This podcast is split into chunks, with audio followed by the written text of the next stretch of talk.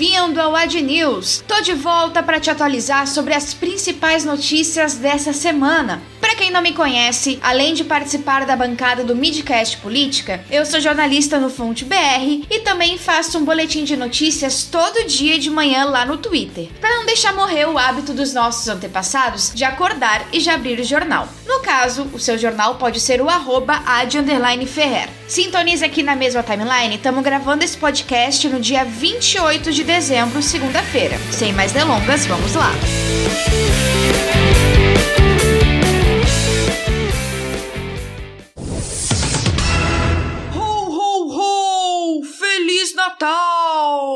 Não, não vou imitar Papai Noel aqui também. Mas Jesus nasceu de novo essa semana. Foi o suficiente para impedir que a gente passe raiva? Claro que não. As lives de quinta-feira têm se tornado um grande poço de provas contra Jair Bolsonaro. Dessa semana não foi diferente. Tudo começou quando o governador de São Paulo, João Dória, endureceu as medidas contra a Covid-19 e se mandou para Miami pro Natal. O presidente então resolveu sugerir o uso de armas de fogo contra o Tucano. Ou não, outro crime de responsabilidade crime comum de ameaça. E olha que foi na véspera de nascimento de Jesus. Isso sem contar o fascínio dos bolsonaros com as calças apertadas do governador. Nem vou dizer que é crime de homofobia, que isso aí já é mais comum que os próprios crimes de responsabilidade. E ah, João Dória já voltou pro Brasil. Não, não foi pela hipocrisia da coisa toda. Foi porque o vice dele testou positivo para Covid-19.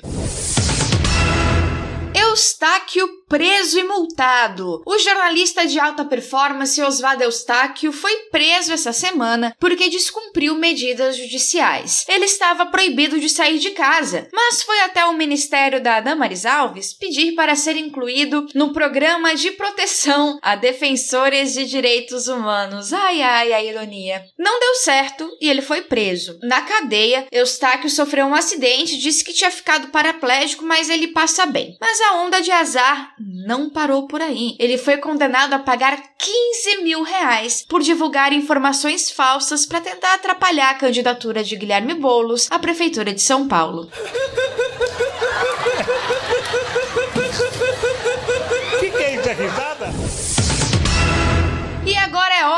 das vergonhas internacionais. Se isso faz de nós um páreo internacional, então que sejamos esse páreo. Do nada, sim, do nada mesmo, como tudo que o Bolsonaro faz, o presidente postou um texto que acusa a China de fazer proposta para tomar conta de toda a pesca no litoral brasileiro. De novo, nosso maior parceiro comercial. A China ainda não respondeu, mas rapaz, pensando na última vez que eles responderam algo da família, agora só deve ser cancelando o tratado. Cadê a vacina? Meu Deus do céu, eu não aguento mais. Mais de 5 milhões de pessoas já se vacinaram. É México, União Europeia, Canadá, Argentina, República Tcheca. Mas Jair Bolsonaro não dá bola para isso, não. Olha a bola tocada, virou passeio!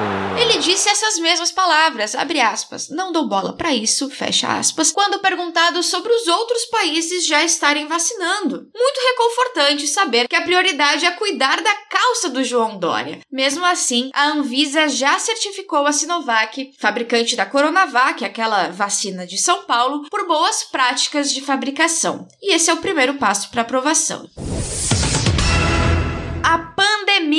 Não acabou. Mesmo que Carlinhos Maia e Neymar tentem fazer festa por aí, não adianta. O vírus continua rolando. Tanto é que a festa do Carlinhos já teve quase 50 pessoas no hospital. Vale a pena? Pois essa semana São Paulo, Rio de Janeiro e Santa Catarina endureceram as medidas contra a doença. Niterói, no Rio de Janeiro, já tem fila para enterros. Então, por favor, se cuidem, fiquem em casa quando puderem e a gente se vê na semana que vem.